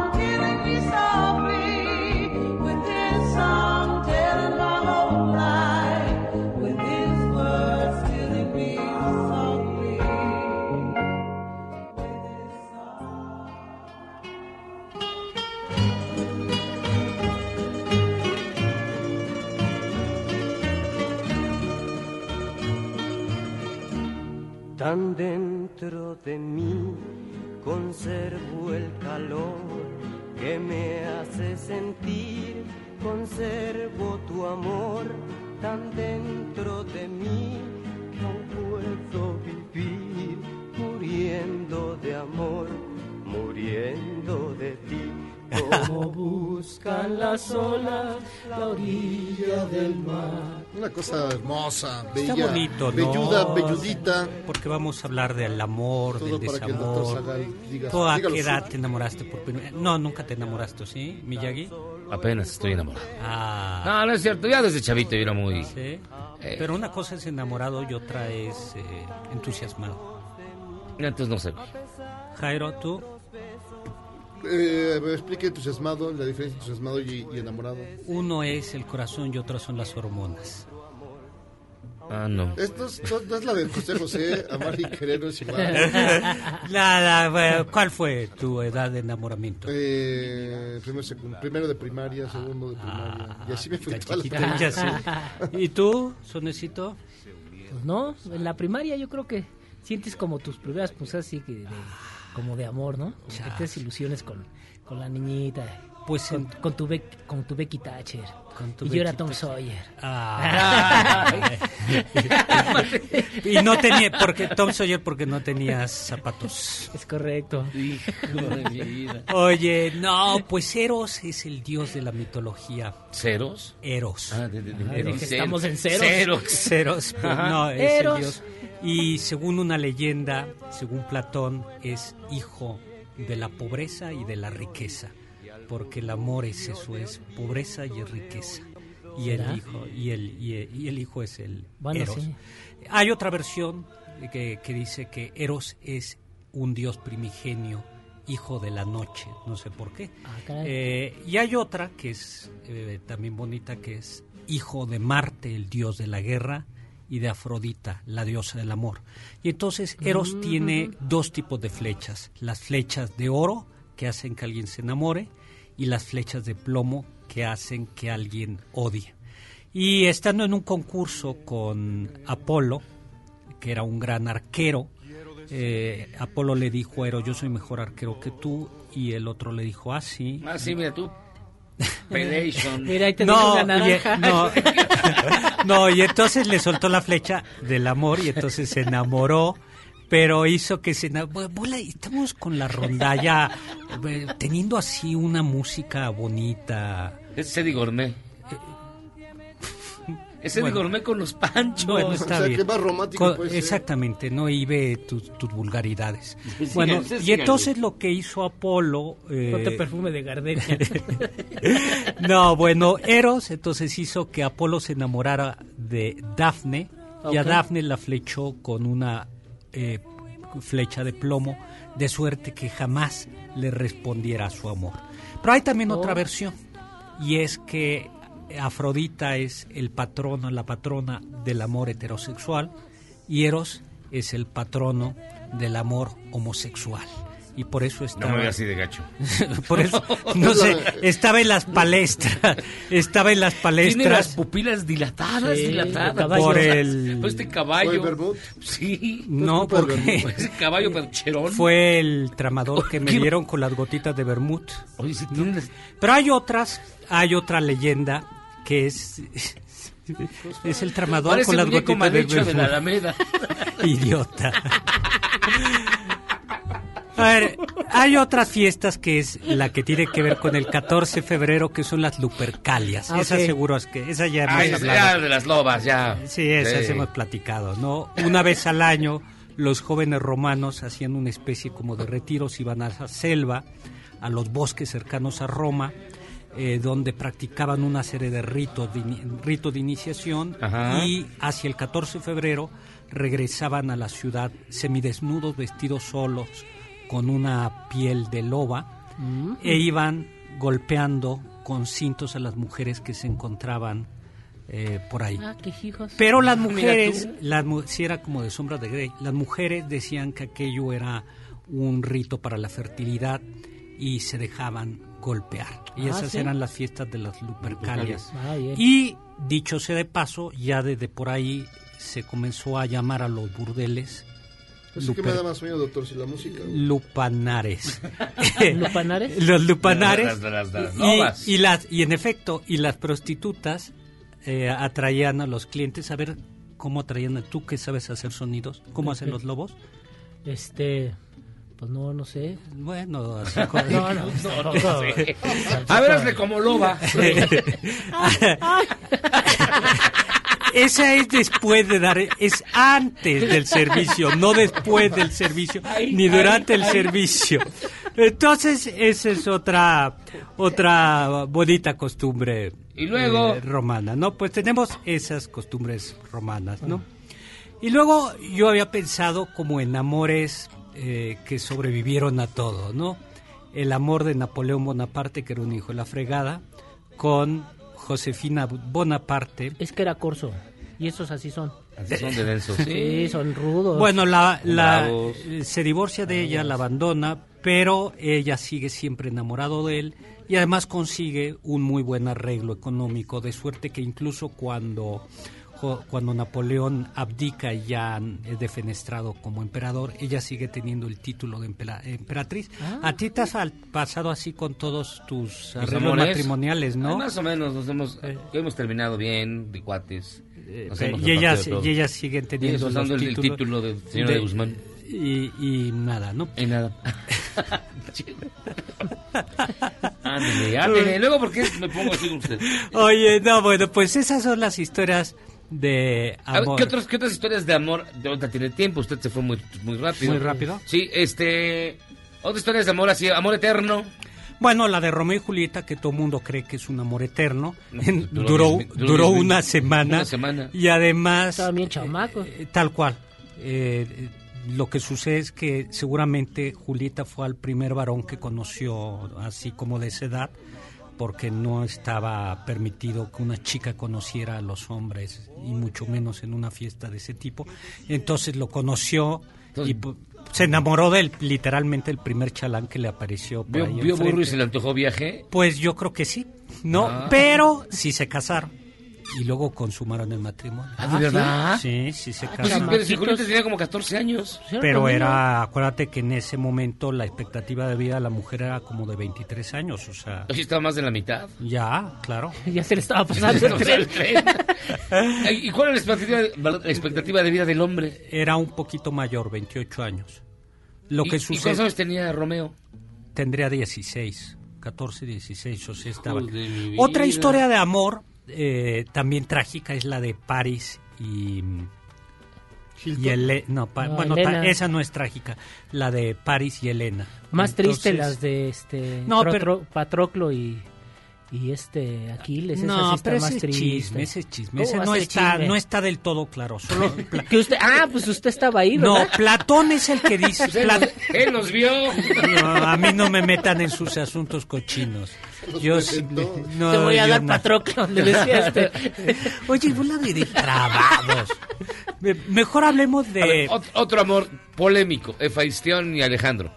ese, claro, y además cuando muere Hefestión, Alejandro manda crucificar al médico porque no pudo curar al, no me lo curó. al, al- al amante. Otro. Y aún así le organizó una ciudad, le hizo su ciudad y le organizó unos Juegos Olímpicos y toda la cosa. Hay otro que también se rumora que este es... eh, hay Telémaco, hijo de Odiseo, y Píliades. Entonces va... Parece que sí, porque en la Odisea digas. dice que Telémaco eh, se quedan en el- le dolían las muelas, mira. no, todo hay un pasaje de la Odisea donde el papá dice que se duerman en el mismo cuarto. Hasta ahí Ay, ay, bueno. ay. Pero, Ay, no le pierdes. pero hay No. un pa- hay un pasaje chiquitito de la de la Mm. Odisea donde Telémaco dice que despierta a Píliades dándole un golpecito con el con el pie. sí, güey. Eh, sí. Con el pilín. que, que dice, le dio un golpecito, le dio un golpecito y es, es, es, es una línea que, lo permite... y que se lo paseó por la cara, dicen las y es un pasaje que O sea- permite... pues ese es otro, otro pasaje. Qué barbaridad. Luego, el amor eterno de Odiseo por Penélope. Ah, qué pero Ah. lo que no impedía que No, pues, Odiseo, Odiseo se metía con las que pudiese. en cada escala, tenía en cada Con- puerto con un amor. Y Sí se pasó con- de... Eh, se pasó de Pero siempre lloraba. Después de estar con la mujer que estaba en ¿Qué era, turno, qué era lloraba. Odiseo mexicano? Pues esa- es como aquí que las engañan, las golpean, luego ya llegan con sus flores llorando. chillándole. Ah, No, no. yo estaba con la Circe y lloraba. y Ay, sí. estaba con Calipso y Y lloraba. Estaba disfrazado de mujer y lloraba. Estaba no, con- parece que Odiseo "Llórale, llórale". solo era este unilateral. ¿De- No era, de un lado? Sí, no, ese no era poliamoroso. Chale. No. Luego Ah, pues ya, ya, dígame. No, pues ya tuvimos bastantes historias de amor, ¿no? ¿Y usted cómo va a celebrar el 14 de febrero? Yo triste y solitario porque Ay, no, conozco usted. el amor. Ay. No, de verdad. No, y en serio. Estaré leyendo desde el- un amor en secundaria que tuve y que no fue correspondido. Nunca más. Ya no se levantó. Nunca me he vuelto a recuperar. Aguante, ya, doctor. ya, No, ya, pues ya desde entonces, además, ¿para qué buscar el amor si lo puedes rentar? ¿No? Como dice Entonces, Miyagi. Pero va a rentar algo para el. No, 14. porque sería todo, está muy caro. No, todo está carísimo y lleno. O sea, un día después, más bien, ya que todo esté ya magullado. Pero mi amor es la sabiduría. Los Ah. libros. Vamos a hacer una pausa. Nos vamos. Y Nos dejamos con el grupo indio para que usted recuerde las canciones que se escuchan Ah, en esos bonito. bonitos hoteles de paso, en Tlalpan. Esa. Ah. Vamos, vamos. sí.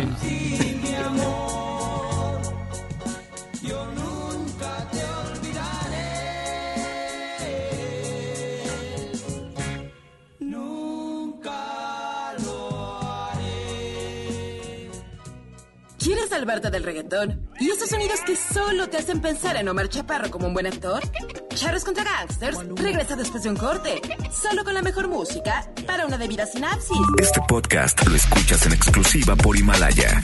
I think that we've become very disconnected from the natural world. Joaquín Phoenix aprovechó su discurso como ganador a mejor actor en los premios de la Academia para llamar la atención sobre los problemas mundiales, el racismo, los derechos queer, los derechos de los animales y el cambio climático, entre otros. ¿Cómo la ve? Escríbame en Twitter a arroba a Gabriela Vives.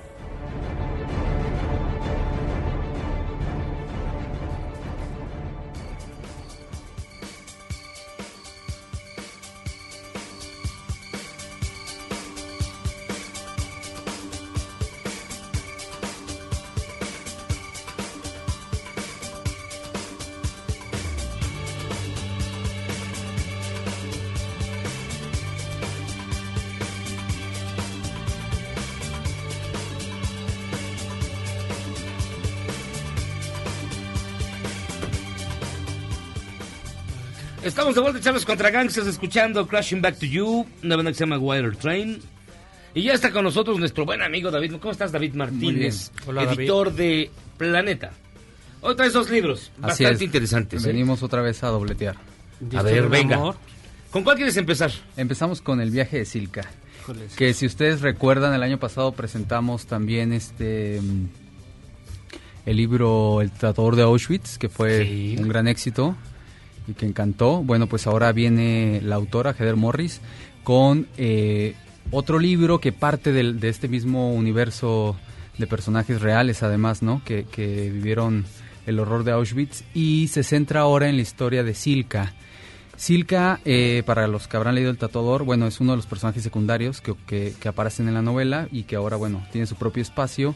Y ella es una chica que a los 16 años llega a, a Auschwitz, la, la- la encierran en Auschwitz, e inmediatamente, como era muy hermosa, pues llama la atención de, un, de uno de los oficiales nazis, ¿no? Entonces, la, él la vuelve su, su amante y ella, pues, poco a poco descubre que este poder que no buscó, pues le empieza a dar herramientas para sobrevivir y para ayudar a los demás también, como en el mismo caso de- del tatuador de Auschwitz, ¿no? Que se va dando cuenta que, que estar en una posición un poco arriba de los demás, pues le puede ayudar a, hacer la vida un poco más llevadera a sus, compatriotas, ¿no?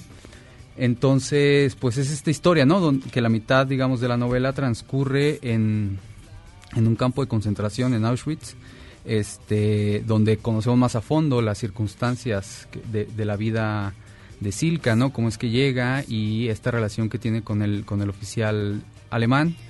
Y después lo que es este todavía más terrible, que cuando viene la, la liberación por parte de, de los, de la Unión Soviética, este, ella es juzgada como colaboracionista y entonces la condenan a que pase 15 años en un campo, digamos, igual de concentración en, en, en En un Siberia, gulag. en un gulag, O en sea, de Siberia un campo a otro.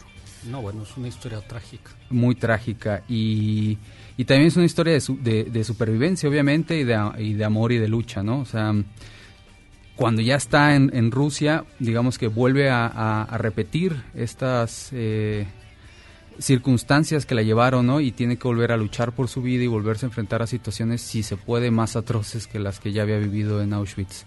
Este, y bueno, es una, es una historia, como les digo, conmovedora, ¿no? Una historia de lucha y de amor, ¿no? Donde, al igual que en el Tratador de Auschwitz, lo que sale a relucir es esta, esta potencia del amor en, en tiempos de, pues, asiagos. Se habla poco de los campos de concentración soviéticos, ¿verdad? De los gulags se hablaba antes más, pero tenemos mal la memoria. Sí, yo creo que no, no es tan, tan hollywoodense, ¿no? Como que no le han Ah, dado bueno, tanto ahí. sí.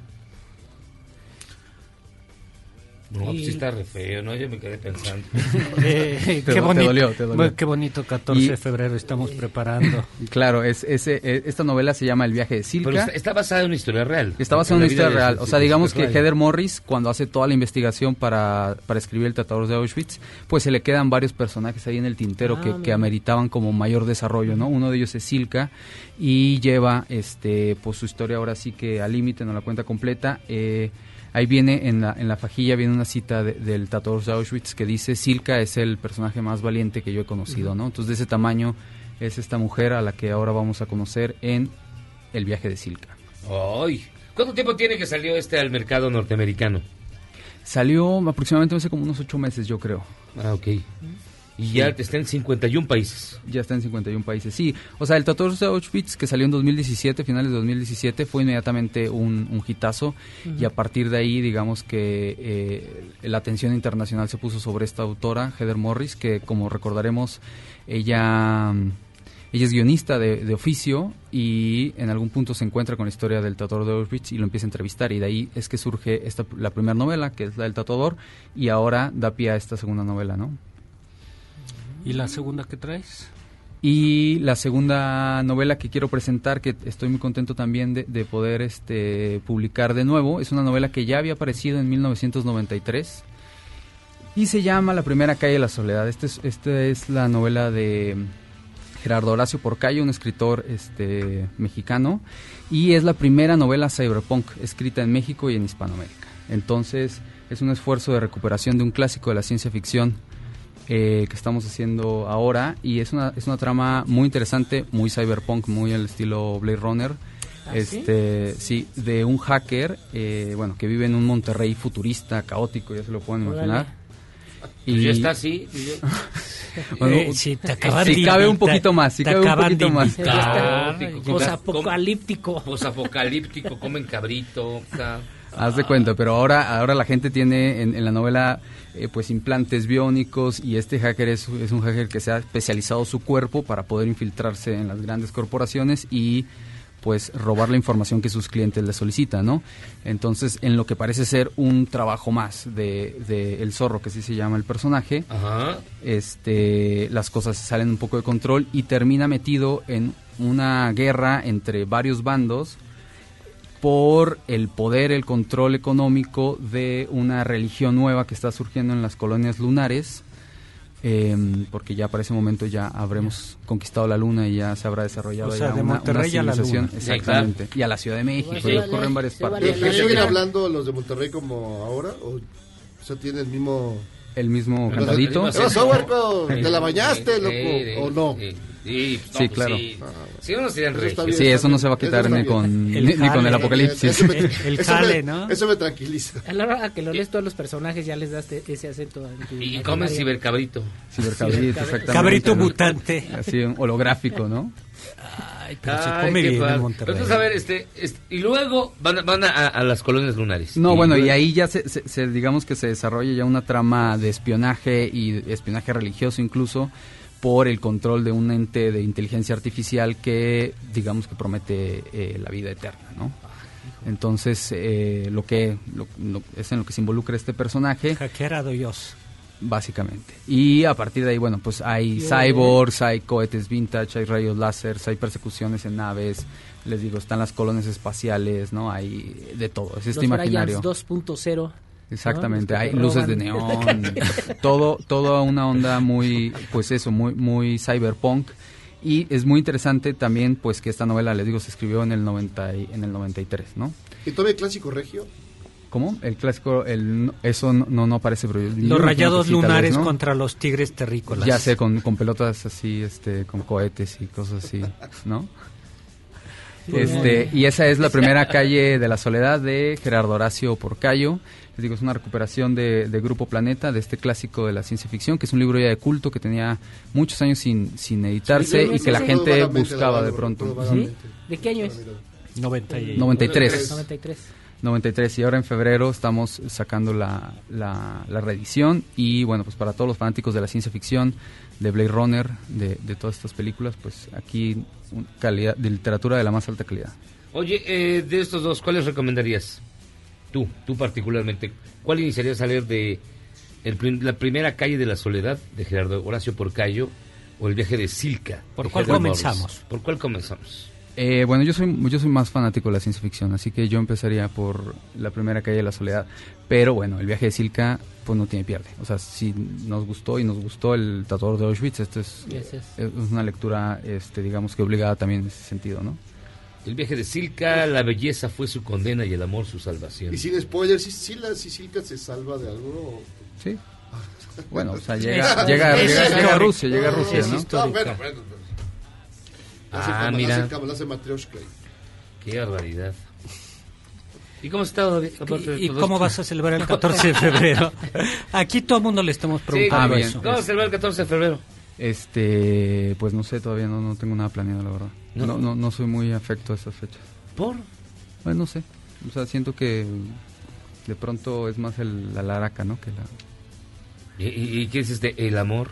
No, el, el amor el amor es muy lindo, ¿no? Y, y lo vivo todos los días. Iba, iba bien, pero ya con eso. Ah, Bueno, que estamos en fechas así proclives a la cursilería, ¿no?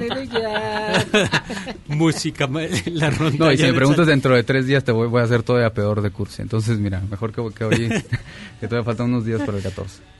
Ah, pues muy bien, mi estimado amigo.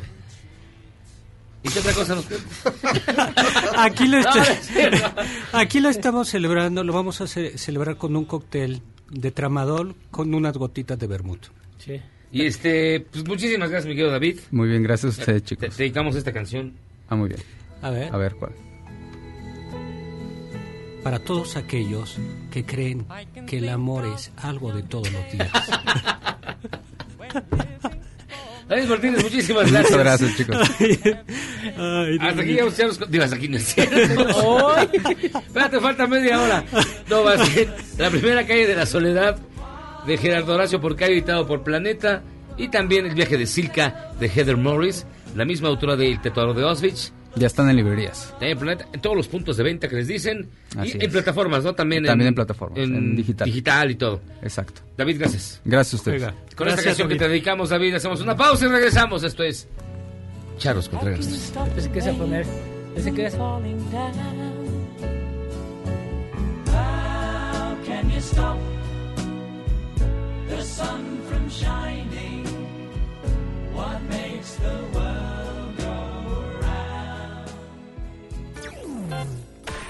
Charros contra Gangsters es la suma absoluta y universal de la cultura, la información y el entretenimiento.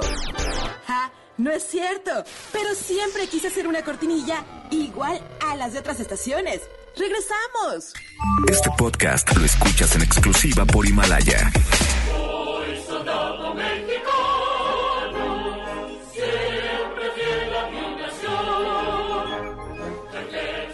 Con motivo del Día del Ejército, el 19 de febrero, la organización Fortaleza Ciudadana de Nuevo León lanzó una convocatoria para que la gente done regalos a los miembros de la Sedena, electrodomésticos, tablets, televisiones, muebles o lavadoras serán bien recibidas.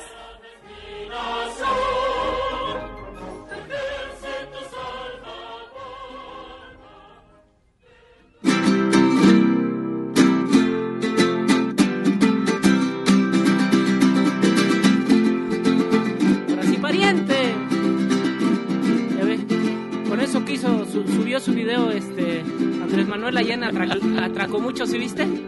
¿Lo viste o no lo viste?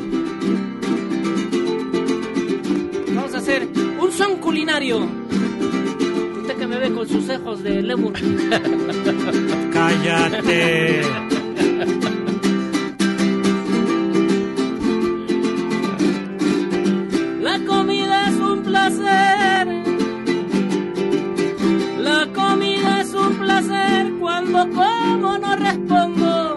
La comida es un placer cuando como no respondo. El señor Andrés Manuel es de buen diente, supongo. También le gusta comer menudo, panza y mondongo. Ándale, Chocoflan, cómete tu mondongo. Te vaya bien, mamá. El chuchumbe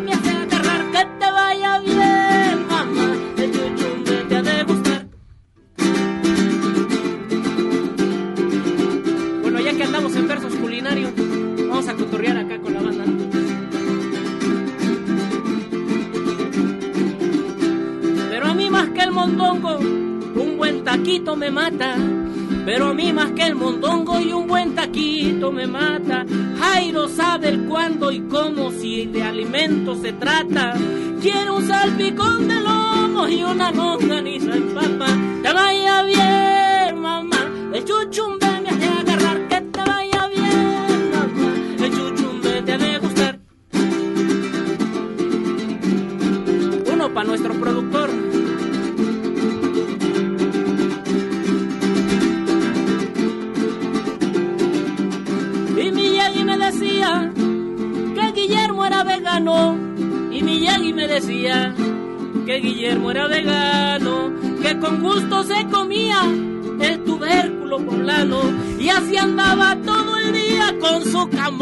La mano.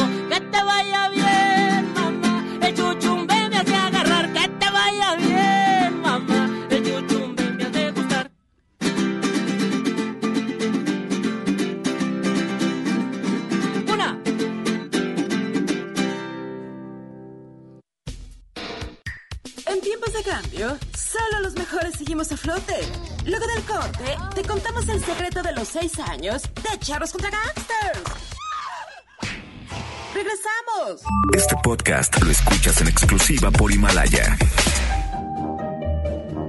Y en la nota rara del día, el dueño de una empresa de comida para perro quiso demostrar que su producto es bueno para todos. Así que se alimentó durante un mes de las croquetas y comida que él mismo fabrica. Al final, perdió 13 kilos, pero no se enfermó ni le salió cola.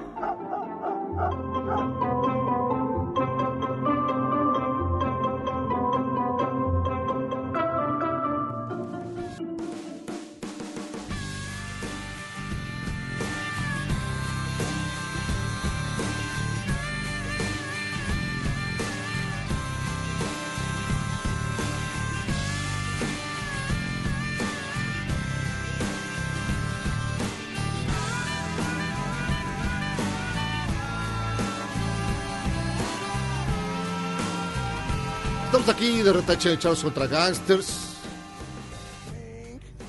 Ah, escuchando esta melodía, Miyagi, ¿qué es esto? Pink. Aerosmith. Del Nine Lives. Y ya está con nosotros el buen Eduardo. ¿Cómo estás, mi querido Lalo Reyes? ¿Cómo les va? ¿Qué tal? Bien, ¿y a ti? ¿Qué milagro? verlos. No, pues milagro estar aquí. No. Más bien, venir corriendo. Milagro estar aquí. A ver, ¿qué tema nos traes? Particularmente estamos hablando de, un, de, de, de información que se ha discutido mucho y se ha debatido muchísimo, particularmente en lo referente a una nueva reforma fiscal. ¿Más impuestos?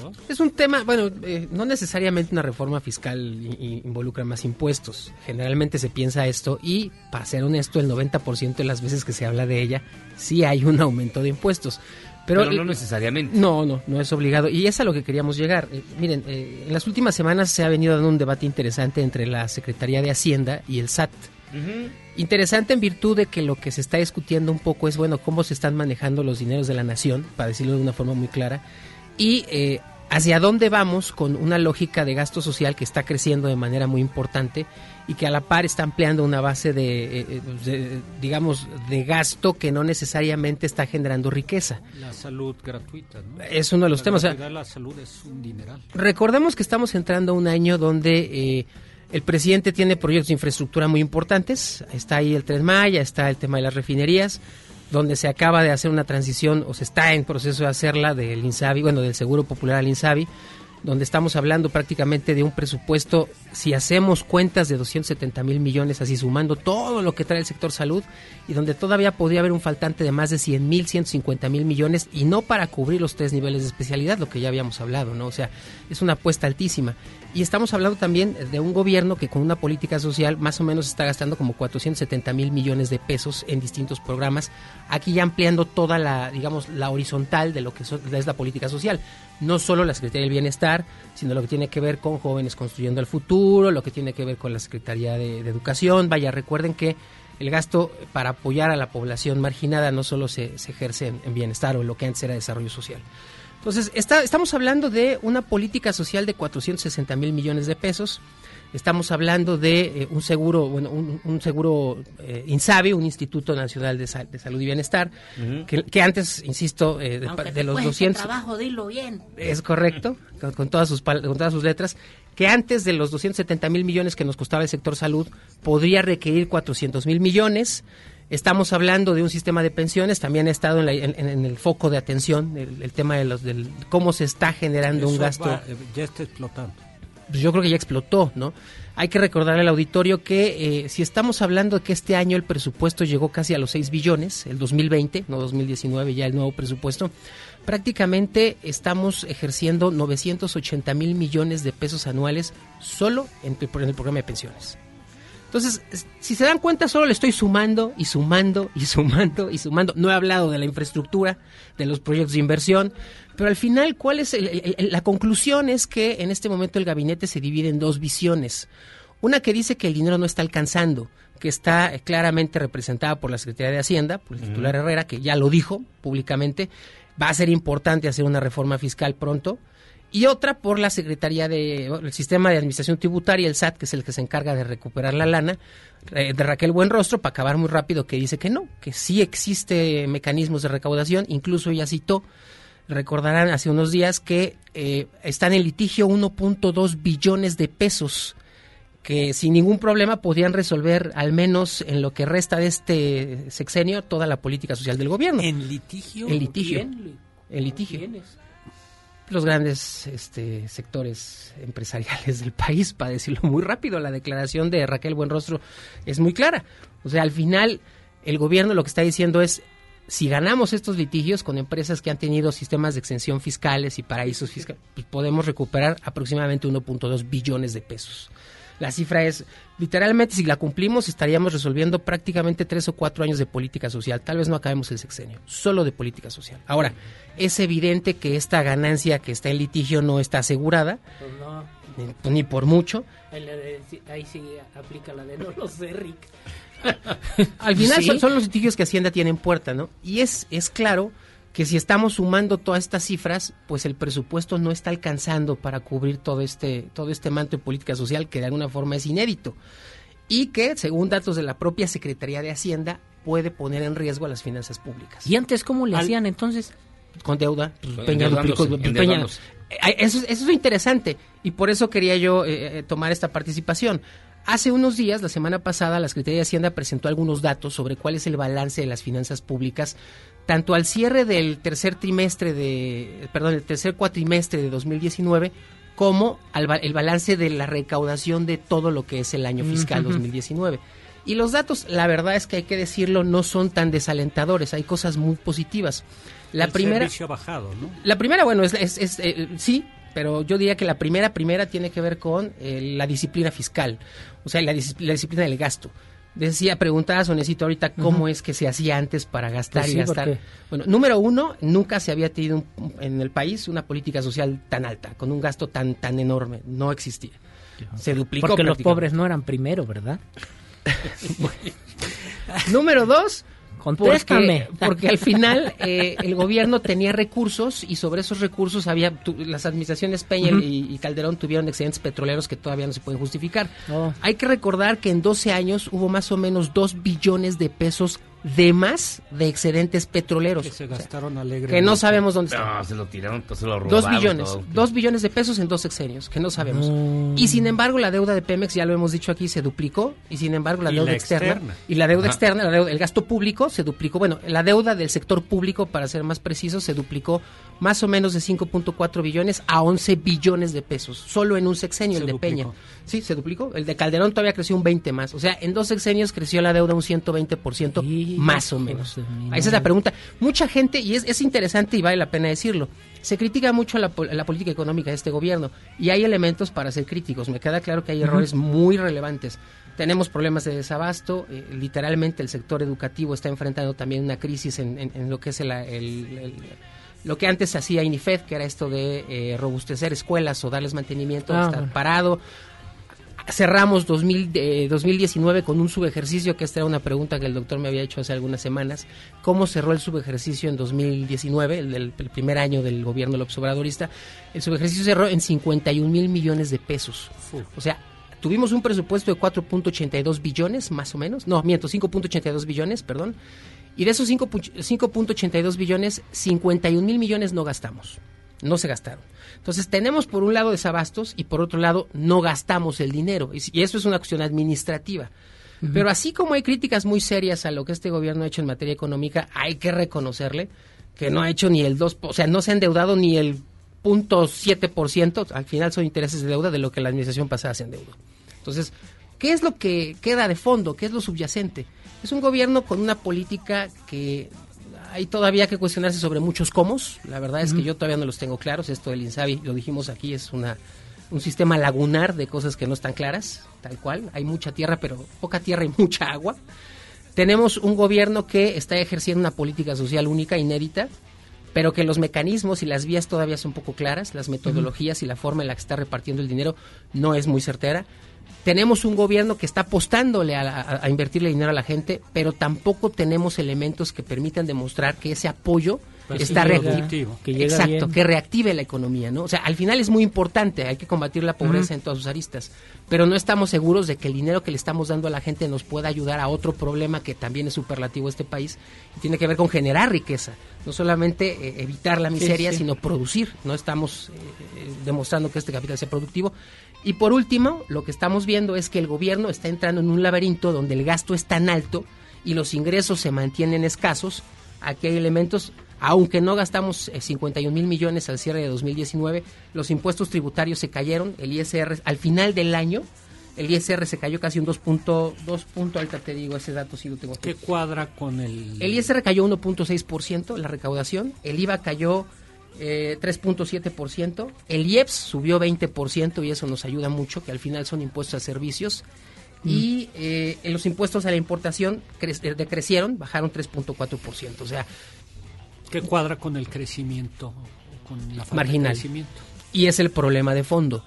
Tenemos, insisto, un gobierno que sí gasta, pero que no está asegurando que eso que gasta sea revolvente para las arcas públicas. Oh, ¿Por dónde vendría una reforma entonces? Yo creo que es importante plantearse esta discusión. El presidente prometió no ¿Por aumentar dónde yo te voy a decir, doctor? ¿Mm? ¿A mi albureó? No me, y no me, y usted me ha albureado. No. Doctor. ¿No, no, ¿no te diste cuenta que te alburió Zagal? No, horrible. o sea, peor todavía, No, ¿verdad? me alburean y ni cuenta me doy.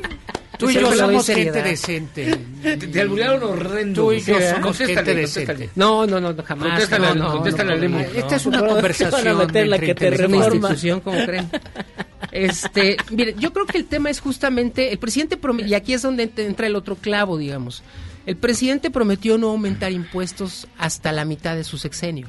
Eso querría decir que este año y el que viene no veríamos ningún tipo de aumento. Pero por eso yo decía al principio de la participación que lo que está de fondo no necesariamente tal vez es romper estos mitos fundacionales de la política fiscal que tienen que ver, por ejemplo, con el impuesto cero. Hay que recordar que en México no se cobra un IVA ni por alimentos ni por medicinas. Esto tiene una base lógica, no es un accidente. Es un impuesto que se ha venido, o un impuesto que no se ha grabado y se ha defendido por eh, el Sería esquema amplio de desigualdad, muy regresivo sobre todo porque no hemos encontrado cómo frenarlo. Y por lo tanto, ¿cómo frenar la desigualdad? Vaya, al final si rompemos estos impuestos a quien más le va a afectar, y es correcto, es a la gente de menores ingresos. Pero lo que sí podemos hacer, y ahí hay tres posibilidades que dejo en la mesa, uno, y yo sé que a nadie le gusta esta palabra, pero tiene que ver con mucha mayor disciplina a la hora de ejercer el pago de los impuestos. ¿Qué quiere decir esto? Muchos, y aquí tengo el, el dato, la tasa de evasión en México al cierre de este año equivale al 3.6% Ah, del nada PIB. más el tres puntos. El PIB son Voy 24 al baño. millones. Eh, repito, el PIB es todo lo que el país genera de riqueza. El PIB del año cerrado, del año 2019, llegó a 24 billones de pesos. Eso quiere decir que el 3% del PIB, estamos hablando de que 600 mil millones. Más o menos. Toda la economía 600, informal. Pon- 600 Toda la mil informal. Señores, ese no, no, ni siquiera entra ahí porque una cosa es la elusión y otra la evasión, perdón. Oh. La elusión Ah. que es pagar. eh, A ver, aquí venga, venga. El doctor tiene razón, la evasión es no pagarlos, la ilusión es pagar menos de los Déjame que se debe. Bueno, la ilusión equivale al 6.2% del PIB. Eso quiere decir que estamos hablando 6 por 2. Si estamos diciendo son 24 billones, Ponle. más o menos 25 billones. Total, ni Hay te 25 billones. Si estamos diciendo que es del 6%, 6 por 2, 18, Estamos hablando más o 6 menos... por 2, 18, no, carnal. 6 por 2, 12, No. perdóname. Ah, así son Tengo tus- que regresar a mis de primaria. gráficas. Por, por eso saca los Déjenme cuentas. acabar, hombre. Por eso no sale, por eso no te salen las cuentas. Mira, vamos a cerrarlo rápido. La ilusión es del 6.2, la evasión es del 2.6. Estamos hablando casi del 10% del PIB, el 8 punto cachito por ciento. Cero el 10, pa- ni tú ni yo. Estamos Ya. hablando de un, un El billo- cachito guardado. más o menos 1.1 1.1 billones de pesos. 1.1 billones de pesos más o menos representarían toda la política social de este país y el gasto en educación. Pues ya cuestión de formalizar a Punto los uno. informales, ¿no?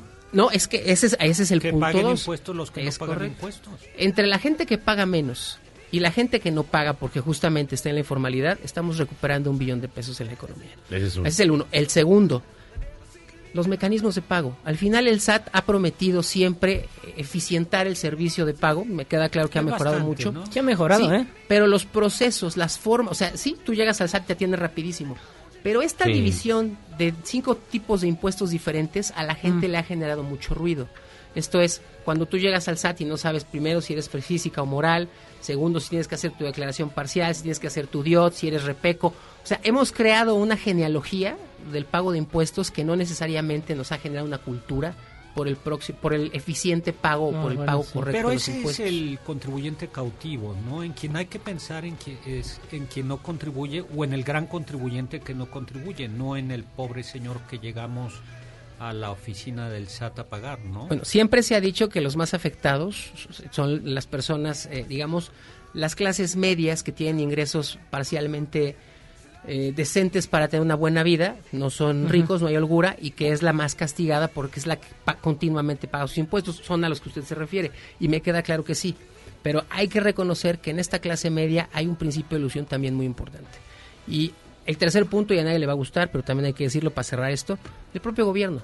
Y lo que voy a decir es muy doloroso, pero el primer actor que evade el pago de Ah, impuestos bueno, sí. Es el propio gobierno. Señores, nada más pregúntenle a cualquier empleado gubernamental, no a cualquiera, pero sí a muchos, cómo vienen los desgloses de los pagos de las nóminas. El aguinaldo sale libre. No, simplemente tú ganas en el gobierno 100 pesos, pero de esos 100 pesos, este, 85 son bonos de productividad, son, ya lo sabemos. Pero esos son Esos- sindicatos, no vas a entrar ahí. Y no exentan, bueno, pero no pagan ISR. Al final el pago del ISR va sobre el salario nominal, el gasto, el, el pago inicial, por llamar de alguna forma. ¿Cuándo nos convertimos en los alebrijes? no te entendí nada, pero bueno. Eduardo Reyes, Ah, muchísimas bueno. gracias. Oye, nos preguntan rápido, Víctor. ¿A quién le debemos todo el titipuchal de ceros de la deuda externa? A Calderón y a Peña, ¿no? Bueno, Ah, yo, yo Luis pondría cuatro. Echeverría. Ah, no, no, no, no, no, Miren, a ver. vámonos con cuatro. El primero López Portillo, porque no tuvo Portillo. perdón. Ok, López Portillo. ¿Quién? López Portillo. Salinas. Salinas por el error de diciembre. Y, y Peña, yo creo que Calderón no fue, no se fue tan No, alto. pues Calderón fue un gran Esos tres. presidente. No, tampoco. Incluso podríamos decir Fox, pero la verdad es que lo que le tocó a Fox fue un tema complicado en, en términos económicos, ¿no? Fue una recesión Ah, bueno, complicada. sí. Ni Pero ¿a siquiera quién, la de a Calderón quién- fue a tan le tocó la, la recesión? Le tocó Calderón en No, 2008. Sí, hay que, sí, pero hay La que mundial. Llegaron sí. los el petróleo extra. Sí, pero lo que pasa es que hay que recordar el comportamiento de los precios del petróleo, que es fundamental. Claro. México era una economía petrolizada. Entonces estaba Cantarel a todo lo Es que correcto. daba. Hay que recordar que eh, para 2004, más o menos, de cada peso que el gobierno tenía, 45 50 centavos eran petroleros. Era puro, pues por eso Pemex está como está. Entonces, Víctor, ¿a quién le debemos todo el titipuchal de ceros de la externa? Entonces, a López Portillo. A López Portillo, a, a Salinas. A Salinas. y a, y a Peña. A Peña. Sí, Peña se pasó de chistoso. Con tres. Con esos sí, tres sí. expliqué, bueno, salvo que quieran que nos vayamos a Santana y... No, no. No, con esos. Mi estimado Eduardo Reyes. Oye, ¿y ¿cómo va a festejar? Tú, a ver, espérame, espérame, espérame, espérame. Sí, oye, es, esta es la pregunta más Sí, importante. le estamos ¿no? preguntando a todos cómo, No cómo van a festejar el, el, el 14 de febrero. Este 14 Ah, pues en la oficina. No el yo 13, creo. que es el Día del Amante, sino el, cat- el, ca- el 14 de febrero. Abusado, viernes 14. Sí, no, sí, sin Día de duda. quincena. Ah, es- Ahora sí, ahora sí puedes contestar. Amigos, Espérate. yo decía 6 por 2, 18, déjenlo así, ¿no? Ya, ¿para qué me meten en esos? ¿Cómo celebrar? Ya te pusimos hasta No, una canción, hoy- mira. En casita, fondo musical. en casita. Este, no, no, no sé, en casa. Saldré de la oficina por ahí de las 9 y 10 de la noche y pues iré a cenar, a compartir con la compañera. Una hamburguesa. ¿No te llenan de fría. pegotes tu carro a ti? Con la compañera. Con la pareja, pues. Con tu novia, se dice. Con Oye, mi mujer, con, con mi mujer. hombre. Ah, es compañera de vida. Aquí la canción Ah, Pues no es tu propiedad, es la que te acompaña a través de Y, un... y yo soy, y yo soy su hombre. ¿Sí? Pero esta no somos propiedad, nos compartimos. Como medio hombre, pero sí. La mitad. pero sí. No, bueno, pero mitad es mitad, o sea, al final. Oye, muchísimas, muchísimas, Gracias. muchísimas llamadas. Este, amigos de Charlos contra Gaston, Martin Scorsese dijo que las películas de cómics eran una payasada. Ahora un payaso ganó un Oscar por una película de cómics y él se fue en blanco. Juan Carlos, si los viernes son los días más guarros, se compensan con los lunes decentes y de cultura, con el excelentísimo doctor Gracias, Zagal. gracias. Y la rondalla de Saltillo. Que tengan un excelente programa, dice Julio. ¿Me pueden decir a qué hora van a hablar de los Óscares? Digo, para cambiarle el tacuache. Ni hablamos de los Óscares. No, para nada. Dice César Augusto. Ay, entonces hay que defender a la Beatriz. Se está igual que el peje. Miguel, buenas noches a todos, especialmente al doctor Zagal. Saludos. Un afectuoso abrazo, quiebrahuesos, para que se reanime luego de la golpiza que le propinó su novia. Ah, atentamente su sobrino. Fabián, hola charros. La triste historia del avión presidencial, jajaja, no es cierto. No debe haber debate en si se elimina o no el feminicidio. Deberían aprender los MPs a perseguir los delitos. ¿Cierto? José Vázquez, ya no puede ofrecer más. AMLO es solo un peluche en palacio, fuchi caca. Anónimo, una historia de desamor real. Una de mis cuñadas solo se pasaba el tiempo coqueteándome, pero yo como caballero nunca le hice caso. Hasta que un día dije- le dije que si quería algo o no. Oh, y bueno. que se ofende y me acusó con su esposo. ahora, ahora- ahora no puedo estar en la misma casa con ella o con el esposo. Y lo que es peor, ya me, amenazó con acusarme con mi esposa. Ándale. No, No, pues pues eso no es de amor, eso es una historia de promiscuidad. El rata. Hola, queridos charros, excelente semana. ¿Y viajarán para cuándo? Ah, perdón, era broma. Caca, guácala. Oye, historia de amor, la de Rosario Robles y Carlos Ahumada. Y de Es una gran historia. Oye, es sí, una ¿eh? gran historia. ¿Ya? La chamaquearon. Bueno, mira, rápido. Ella dice en su libro, mi error fue enamorarme. Sí. Ah, Oye, ella lo amiga. escribe, ella lo dice. Ay. Y bueno, dice aquí, rápido, para que no digan que no las leo. José Ángel Mijares, ya el programa se volvió tendencioso y unilateral. Claro. Los que no opinen como Miyagi les cierran el micrófono. Pues no, no, amigo, no lo cerramos el micrófono. También por Twitter lo, lo puso y lo Mal leímos. por lo que difiere en un programa que se distinguía por plural. Eh, Censor. pa- pa- pa- cállese. No, la verdad es que a mí no me ha tocado, ¿eh? Cállese. Aquí no hay censura, cállese. ¡Tú cállate! Dice. Ay, que tú. Ahí dice. Solicito ya solo critica por cuidar su cheque. Diciendo, diciendo que hacía todo lo que dice Miyagi. Ah, sí, sí, sí. Está también- bien. también sí, sí. Miyagi, sí tienes razón. Gracias, Eduardo. Un abrazo, les Gracias, dejamos nuestro Twitter. Bye, ya está. Eh, arro- arroba Eduardo64 y no dejen de visitar nuestra página www.intelite.mx. Gracias, doctor Zagal. Gracias, gracias. Gracias, Galisto. Gracias. Hasta aquí ustedes contra Gangster. Buenas noches. Besos, adiós. Noches. Este podcast lo escuchas en exclusiva por Himalaya. Si aún no lo haces, descarga la app para que no te pierdas ningún capítulo. Himalaya.com